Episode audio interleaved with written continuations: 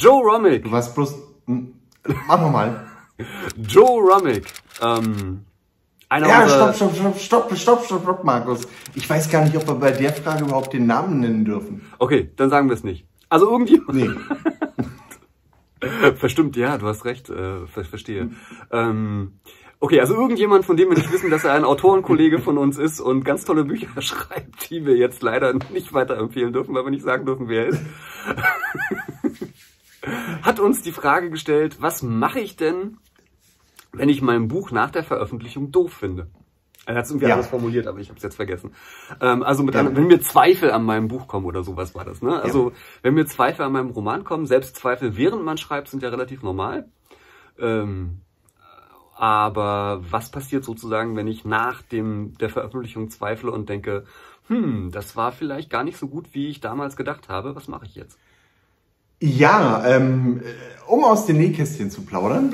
ähm, Was uns nie passiert ist. schon Wir wissen gar nicht, was sowas ist, ja, sowas ist mir ja auch schon passiert. Und zwar Nein. war das. Mir nicht. Bitte? Doch, doch, doch, im Ernst. Nein. Letztes Jahr.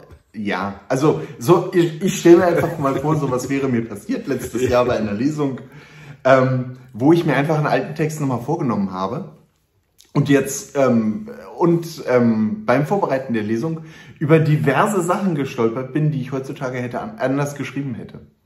Beziehungsweise wo ich fand, okay, das war jetzt aber nicht so super elegant. Und ich bin mir ganz, ganz sicher, wenn ich mir irgendein anderes Buch vornehme, wird es mir nicht anders gehen. Das ist aber, denke ich, auch völlig normal. Also Tipp 1, um mit diesem Problem umzugehen, ist, alte Bücher, die man schon veröffentlicht hat, nicht mehr lesen.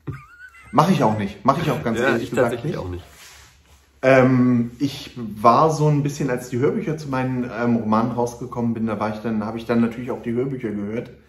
Äh, ich wäre aber nie auf die Idee gekommen, die Romane noch mal zu lesen, beziehungsweise ich habe es ganz, ganz früher mal gemacht, dass ich mir einen Roman nochmal vorgenommen habe. Aber Ja. das ist einfach unerträglich. Und bei Weil Hörbüchern, man, hm? Bei Hörbüchern ist der ganz große äh, Erfolg an der Sache natürlich, oder der ganz große Vorteil an der Sache natürlich, dass das ein wirklich guter Schauspieler liest, äh, der dann Ja. es schafft, auch aus den letzten Texten irgendwie noch wirklich was rauszuholen. Also ich übertreibe es natürlich Aber ein selbst- bisschen, aber ja. Aber selbst da, selbst da überlege ich mir dann, oh, das hätte ich aber heute anders geschrieben Mhm. oder ist denn der Satz wirklich so gut? Aber das ist ganz normal. Das, wir haben öfter über dieses Problem schon geredet äh, beim Thema Überarbeiten. Ja. Weil Überarbeiten ist auch so eine Kiste, ähm, ich kann mich auch tot überarbeiten. Also Ja. ich kann die, über, die achte Überarbeitung kann ich auch ein neuntes Mal überarbeiten. Und ich finde da garantiert ganz, ganz viele Sachen, die ich in dem Moment anders machen würde. ja. Was aber nicht heißt, dass ich sie nicht vielleicht ein Jahr später genauso wieder zurückmachen würde. ja. Weil das ist auch so eine Kiste. Also ähm, ich habe auch festgestellt, ich kann mich an einem Satz, kann ich mich, wenn es sein muss, zwei Stunden aufhängen. Das ist überhaupt gar kein Problem. Und in den zwei Stunden überarbeite ich dann einen Satz 18 Mal.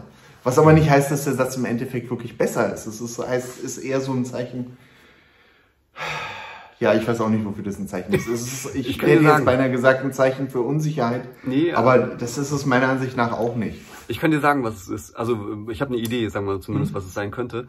Mm, Man macht halt einfach als Autor Entwicklungen durch. Ne? Also äh, man Ja, aber ich mache die nicht so schnell durch. Ich mache ja nicht in zwei Stunden, entwickle ich mich ja nicht 18 Mal. Ähm, jein, aber äh, die Tatsache, dass du, dass du halt was änderst, zeigt, dass du Mhm. eine Entwicklung durchmachst. Also und manchmal ist es ja auch so, dass man so ein unbestimmtes Gefühl hat, dass irgendwas nicht stimmt, man kann aber nicht genau sagen, was und dann ist es auch so ein Anzeichen meiner Ansicht nach dafür, dass man so ein bisschen in einem Entwicklungsschritt irgendwie drinsteckt. Ne? Also man weiß halt schon, das ist irgendwie nicht so richtig gut, was man da macht, man weiß aber auch nicht genau, wie es irgendwie besser geht.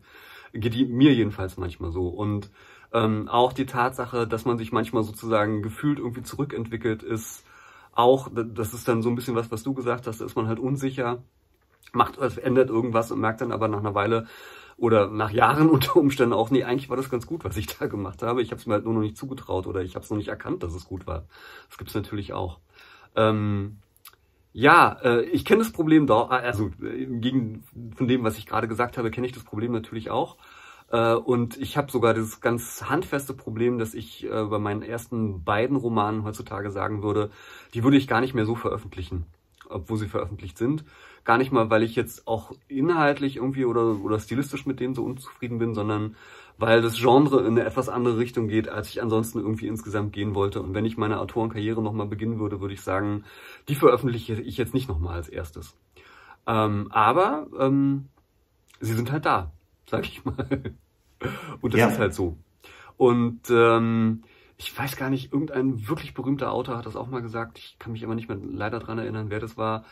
Äh, der hat auch gesagt, ja, es ist einfach ganz normal, dass man seine alten Bücher irgendwann, naja, nicht doof findet, aber dass man viel findet an denen, was man vielleicht im Nachhinein gerne ändern würde. Und das ist eigentlich wirklich auch nur ein Zeichen dafür, dass man sich entwickelt hat. Und das heißt nicht, unter Umständen nicht, dass die alten Romane wirklich schlecht sind. Das heißt nur, dass sie auf einem anderen Entwicklungsniveau geschrieben wurden, als man jetzt halt eben gerade ist. Das heißt, möglicherweise könnten sie sogar besser sein. Unter Umständen, ja. Also, ich meine, es gibt ja nicht viele Leute, die sagen, oh, Stephen King war früher ein toller Autor, jetzt schreibt er nur noch Mist. Ähm, Genau, ja. Wer weiß, ob das nicht Das vielleicht ist halt stimmt. einfach Also, anders. Genau. Es ist, es ist halt wirklich anders und ähm, für manche bedeutet das anders dann besser und für andere dann wieder schlechter. Richtig. Also es ist halt, äh, haben wir auch schon oft gesagt, Kunst entsteht halt auch im Auge des Betrachters bzw. des Lesers. Und äh, ein richtig und ein falsch gibt es da ganz, ganz oft nicht. Und ähm, ja, also äh, in dem Zusammenhang, Markus hatte schon zu Anfang gesagt, mein Top-Ratschlag oder ich glaube sogar unser Top-Ratschlag wäre, halt alte Sachen einfach nicht mehr anschauen. Es ist halt, es ist halt auch wirklich unnötig, ne? Weil ich meine, wenn etwas veröffentlicht ist, ist es halt veröffentlicht. Okay, man kann die Veröffentlichung wieder zurückziehen, aber die Leute, die es interessiert, haben es nach einem Jahr eh gelesen.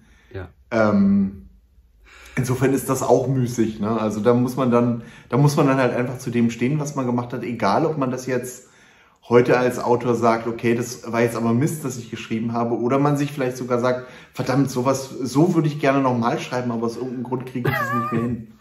Ja, ähm, also ich würde, äh, also tatsächlich würde ich sagen, äh, also gut, wenn es im Verlag veröffentlicht wurde, das Buch, ähm, was ja zum Beispiel bei mir der Fall ist, äh, dann würde ich immer sagen, ähm, bei allen Zweifeln, die vielleicht auch ganz berechtigt sind, so schlecht kann es nicht sein, sonst hätte es der Verlag nicht veröffentlicht. Also von daher würde ich sagen, dann so what ist halt so, wie es ist. Ne? Also dann muss, halt, muss man halt mit diesem Gefühl leben und ich glaube, man lernt als Autor sowieso so ein bisschen mit dem Gefühl zu leben, irgendwie bin ich nicht gut genug. Also jedenfalls geht's mir halt irgendwie so und Ja. ähm, das muss man halt irgendwie aushalten, sage ich mal. Ne? Das ist halt so. Es gibt natürlich den Fall als Self-Publisher oder es kann den Fall vielleicht als Self-Publisher geben, sagen wir es mal so, dass man einen Roman veröffentlicht hat und dann halt eben Jahre später merkt, so, "Hm, damit habe ich mir keinen Gefallen getan, den Roman hätte ich vielleicht lieber noch nicht veröffentlichen sollen oder äh, wie auch immer. Du meinst, du meinst, in seinen wilden Jugendjahren hat man Dinosaurier-Pornos geschrieben. Jetzt ist man plötzlich Familienvater und die Kinder fangen an zu lesen. Zum Beispiel, ja. äh, und das kann natürlich richtig sein, sage ich mal so. Ne? Also äh, wir haben ja schon häufiger den Tipp gegeben und das ist ja auch ganz richtig, dass man seinen ersten Roman vielleicht nicht veröffentlichen sollte oder zumindest irgendwie sich gut überlegen sollte, wenn man selber dass man den veröffentlicht und vorher also eine Batterie an Testlesern gefragt haben sollte, die unabhängig von einem selbst äh, betont haben, dass der Roman gut sei oder sich vielleicht halt professionelle Lektoren geholt hat, die den Roman beurteilt haben und so weiter. Und wenn man das alles nicht gemacht hat und den Roman veröffentlicht hat, also wenn man das gemacht hat, so, also wenn man genug Testleser hatte, dass der Roman durch ein Lektorat gegangen ist und man sagt dann fünf Jahre später immer noch, oh, der ist aber nicht gut genug, dann ist es wahrscheinlich eher ein Gefühl als eine Tatsache, sage ich mal so. Äh, wenn man das alles, Ah, ja, ich habe bei der Sache mit den Testlesern habe ich immer so ein bisschen Bedenken. Weil die Testleser halt doch bei den meisten ganz einfach aus dem Freundes- und Familienkreis kommen, weil es halt schwierig Ja. ist, sonst an Testleser ranzukommen. Und ähm, das ist halt wirklich eine heikle Kiste. Also ich glaube, wenn wir da draußen eine Umfrage machen, wie viele Lebenspartner ihrem Lebenspartner gesagt haben, dein Roman ist totale Grütze und ähm, wirf ihn in die Ecke. Ähm, Ja, gut, also Weißt über, du? ja, aber über Testleser und wie man die findet und was ein guter Testleser ist und was nicht, haben wir schon häufig genug geredet. Das ist natürlich richtig, Ja. ne? Also wenn ich die richtigen Testleser habe, also wenn ich halt Leute habe, die ähm, irgendwie Profis sind und die äh, ziemlich genau wissen, ähm, wie der Hase läuft und mich oder meinen Roman beurteilen, ohne äh, auf meine Person sozusagen zu achten und auch teilweise harte Urteile fällen und meine Freundschaft zu denen immer noch bestehen bleibt oder meine Bekanntschaft oder meine, meine lose Kenntnis von ihnen, äh, dann sind das halt gute Testleser. Ne?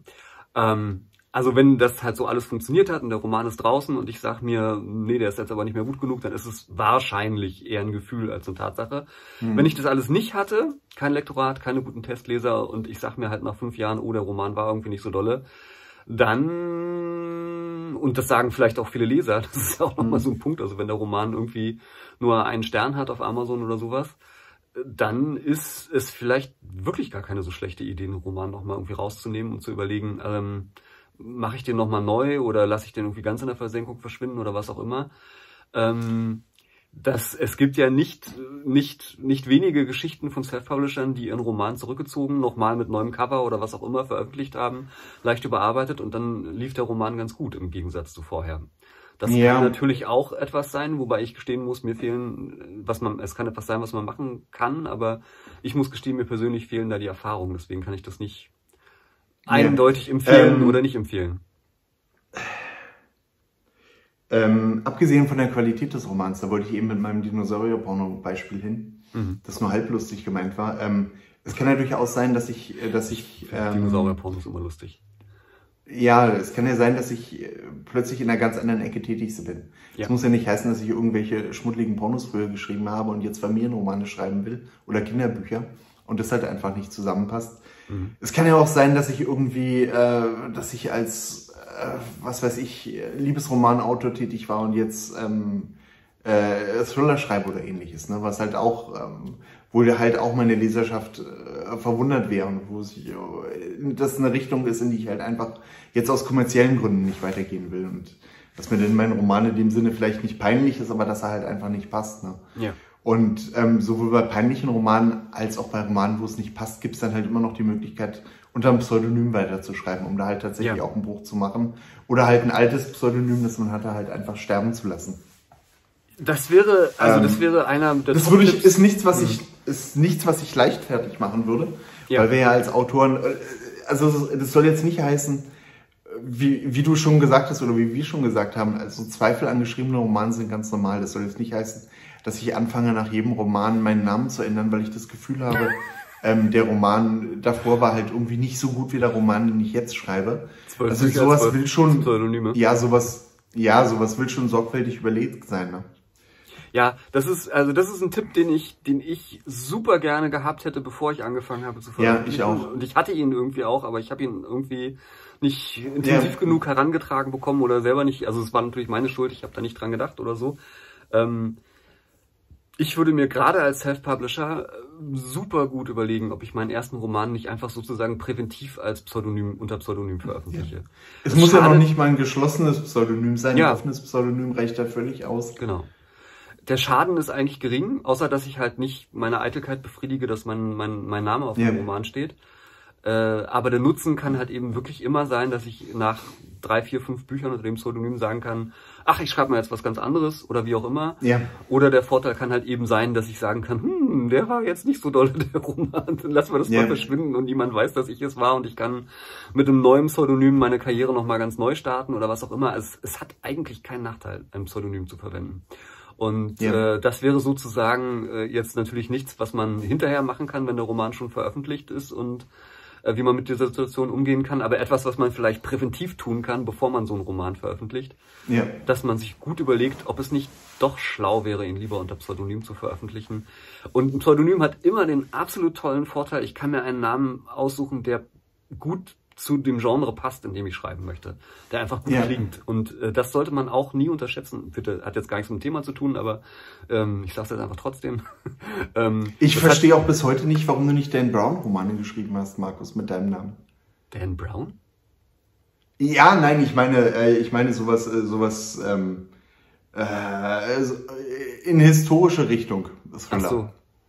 Weil ich finde, Markus Johannes, das, äh, da denke ich gleich dran, dass du dass irgendwie eine Rom-Geschichte mit Tempel und den ähnlichen aller Dan Brown. Okay, ja, das liegt wahrscheinlich daran, dass ich keine historischen Romane schreiben will, irgendwie. Aber ja. egal. Mach ähm, mal. ja, naja. Ähm, tatsächlich hat meine Lektorin damals gesagt, eigentlich glaubt man bei deinem Namen, dass du Schwedenkrimis schreibst. Ich weiß nicht genau warum, aber. Echt? Ich weiß nicht, klingt für sie irgendwie ist das überhaupt schwedisch. schwedisch. Ich weiß nicht, Johannes klingt für, klang für sie irgendwie schwedisch, ich weiß es nicht. Echt? Ja. Okay. Vielleicht Johannesson oder so. Ja, ich, vielleicht fange ich eigentlich an Schwedenkrimis als Markus Johannesson zu schreiben. Magnus Johannesson. Schwedenkrimis, Magnus sind Schwedenkrimis nicht inzwischen schon wieder total out? Ich weiß, ich weiß es nicht. Ich glaube, das ist so eine Nische, die sich hält. Echt? Ja. Gott im Himmel. Ist ja furchtbar. Nicht für Leute, Irgendwo da draußen werden immer noch depressive Leser produziert. Hallo, Jo Nesbø, oder wie das ausgesprochen wird, der ist doch nach wie vor irgendwie eine, ein ganz großer Autor. Das ist doch auch schon wieder ein paar Jahre her. Ist der immer noch dick im Geschäft? Ja, ja, ja, ja. Echt? Und hier Mann. Jussi Adler Olsen, oder wie der heißt, ist der nicht auch Schwede oder ist der Däne? Ich weiß gar nicht genau. Alle, Der ist auch irgendwie- alles dasselbe. Das, ist so. das ist also das ist mit Schwedenkrimis echt so mein Problem. Ich habe die ja eigentlich ganz gerne Sind, ja, die laufen doch auch nicht unter Schweden-Krimis, sondern unter Skandinavien-Krimis. Ja, gut, man hat das irgendwann erweitert, weil man gemerkt hat, ähm, das wird ein bisschen kleinteilig wahrscheinlich. Ich glaube, ich glaube, eine der ersten Mitarbeiterinnen bei Ulstein, mit denen ich damals zu tun hatte, Ja. die hatte eigentlich als Fachressource Schweden, äh, Skandinavien-Krimis, wenn ich mich recht entsinne. Wahrscheinlich arbeitet sie nicht mehr bei Ulstein. Ich weiß es nicht, keine Ahnung. Äh, nee, ähm, egal, wie sind wir jetzt drauf gekommen? Ich wollte eigentlich was ganz anderes sagen. Ich hab's auch keine Ahnung. Ja, Eigentlich- willkommen in unserer Folge über Skandinavien-Krimis. Eigentlich wollte ich sagen, ich weiß nicht mehr genau warum, äh, äh, ich weiß nicht mehr genau, ob ich es gesagt habe oder nicht. Der Vorteil halt eben an einem Pseudonym ist halt eben auch, dass ich halt wirklich ganz genau mir sagen kann, äh, ganz, ganz genau ein, ein, ein Pseudonym aussuchen kann, was halt auch wirklich zum Genre passt und damit Ja. kreiert man halt wirklich eine Marke und wenn man dann halt eben merkt, das ist jetzt so meine ähm, versuchte Überleitung zum Thema, wenn man halt eben merkt, äh, nee, das war irgendwie nicht so äh, wirklich gut, was ich da geschrieben habe, dann ähm, kann man halt diese Marke auch wieder verschwinden lassen, beziehungsweise einfach auslaufen lassen und den Roman halt Ja. stehen lassen und Manchmal ist es ja vielleicht auch so, ein Roman steht da, kriegt schlechte Rezensionen, dann entdeckt ihn irgendjemand und findet ihn doch gut und dann läuft es halt irgendwie doch oder was weiß ich. Also ähm, ich würde jedenfalls nur dann zu dem Schritt greifen, den Roman wieder aus dem Programm zu nehmen, äh, wenn das wirklich, ja, es wäre eine Verzweiflungstat, sagen wir mal so, wenn ich wirklich merke, es ist wirklich, wirklich so schlimm, dass dieser Roman eigentlich lieber der Vergessenheit anheimfallen sollte. Aber das ist in heutigen Zeiten ja auch gar nicht so leicht, denn alles, was im Internet einmal irgendwie veröffentlicht war, ist halt auch im Internet und verschwindet nicht Ja. einfach wieder. Nee. Ja, Wahnsinn. Wer hätte das gedacht, dass wir so viele Minuten zu dem Thema füllen? Ja. Markus, lass uns vornehmen, dass wir heute nochmal in unsere alten Romane reinschauen. Nein. Nein. Mach Nein? ich nicht. Nein, nee, mach ich auch nicht. Also gerade in die Es ersten ist in Romane gewisser Weise-. Es ist in gewisser Weise, muss ich sagen, auch Zeitverschwendung. Also, Ja. äh, was, äh, es ist halt, es ist halt, es ist halt, wie es ist. Man hat es halt geschrieben. Genauso wie man äh, wahrscheinlich äh, Tage darüber brüten kann, was man in seiner Vergangenheit vielleicht anders gemacht Richtig. hätte. Im Endeffekt Analogie. kommt man dann doch, im Endeffekt kommt man halt doch meistens dazu, dass man sagt, naja, das war irgendwie scheiße, aber in andere Richtung hat Schlecht. mich das Das dann weitergebracht und wir haben doch schon festgestellt, dass unser Clean Rating bei, Ah, ähm, bei YouTube eh hin ist und Ja. ja, also Ähm. ist, spielt es jetzt auch keine Rolle mehr und da YouTube uns wahrscheinlich demnächst zwangsmonetarisiert. Stimmt, Ähm, ja.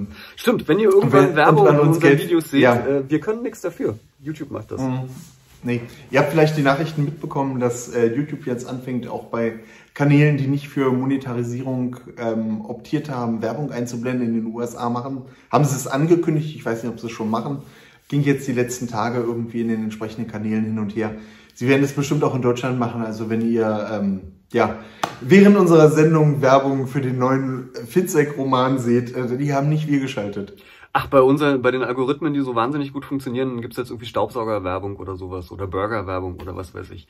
Burgerwerbung würde schon wieder passen. Ja, würde, das fände ich was besser als Staubsauger. Aber ähm, äh, das wäre dann, also wenn die das wirklich machen, ich würde mich ein bisschen ärgern, um ehrlich zu sein, weil Ja. ich eigentlich ganz stolz darauf bin, dass wir werbefrei sind.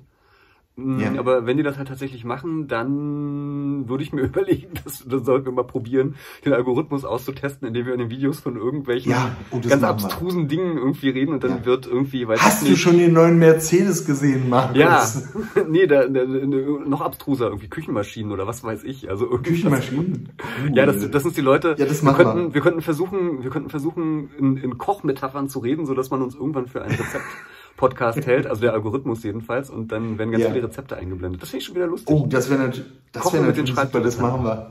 Ja. Das machen wir. Also wenn ihr kürzlich irgendwelche merkwürdigen äh, Folgen bei uns seht, das liegt nur daran, das ist ein wissenschaftlicher Versuch. Genau, wir machen alles für die Wissenschaft. So, Ja. ähm, schreibt Ja. uns in die Kommentare, wie macht ihr das mit euren. Romanen, die ihr schon mal geschrieben habt, aber nicht mehr so gut findet oder ähnliches. Ähm, da bin ich sehr gespannt drauf. Welche Meinung es dazu Ja. Thema noch gibt. Ja. Habt ihr da Erfahrung mitgemacht? Also das ist ja so ein bisschen das Problem bei dieser Folge, dass wir jetzt nicht so die praktische Erfahrung haben, weil wir sowas noch nie gemacht haben. Ähm, aber wir kennen uns damit aus, dass man seine alten Romane nicht mehr gut findet. Ja, nicht mehr gut will ich nicht sagen. Nein, ist, ja.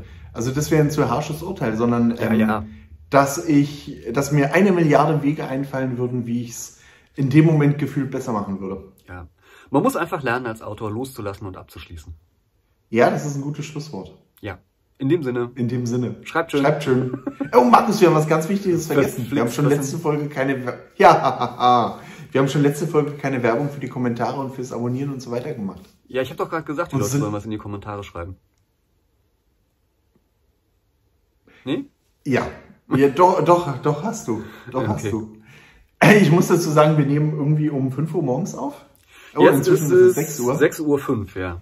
Ja, insofern, insofern ähm, habt ihr auch nicht den muntersten Schreibdilettanten auf der Seite der Videokamera vor euch. Ja. ja, aber immerhin habe ich ein neues schönes gelbes Sofa. Ich hoffe, es gefällt euch. Die Möbel ansonsten stehen Treppe? noch nicht, aber nein, hast du gar nicht gesehen. Nee, da kann ich ja nicht. Du, ich sehe nur dein. Also schon seit der schon seit der letzten Folge, die ich vor einer Woche aufgenommen habe. ich, glaube, Nein, ich will lieber, will lieber nicht sagen, was ich von dir sehe gerade, aber egal. Ja, oh, ja. Hier, guck mal, da ist mein gelbes Sofa, Markus. Ey, ist es, ein, ist es nicht irgendwie orange? Nein, das ist gelb. Das ist so ein äh, Sonnenblumengelb. Ah, schön. Ja. Deswegen halt deine mir gut. Aufnahme diesmal auch so, weil du noch in deinem noch leeren Raum sitzt. Äh, Genau, genau. Ich bin hier noch heute. Heute werde ich mich damit beschäftigen, äh, Regale eines schwedischen Möbelkonzerns aufzubauen. Ach, Schwedenregale, sind die nicht out? Ich bin, mir- ich bin mir nicht ganz sicher, aber es gibt so viele Schweden-Romane, Markus. Schwedenregale. Äh, Schwedenregale, ja. ja, unter den vielen schwedischen Möbelhäusern da draußen, die es gibt, hast du eins genommen, das Ja. bekannt ist. genau. Ja. So, ja, haben wir auch wieder ein bisschen drum herum geredet. Sehr schön, sehr schön. In dem Sinne, ja, jetzt aber. Schreibt schön. schreibt schön.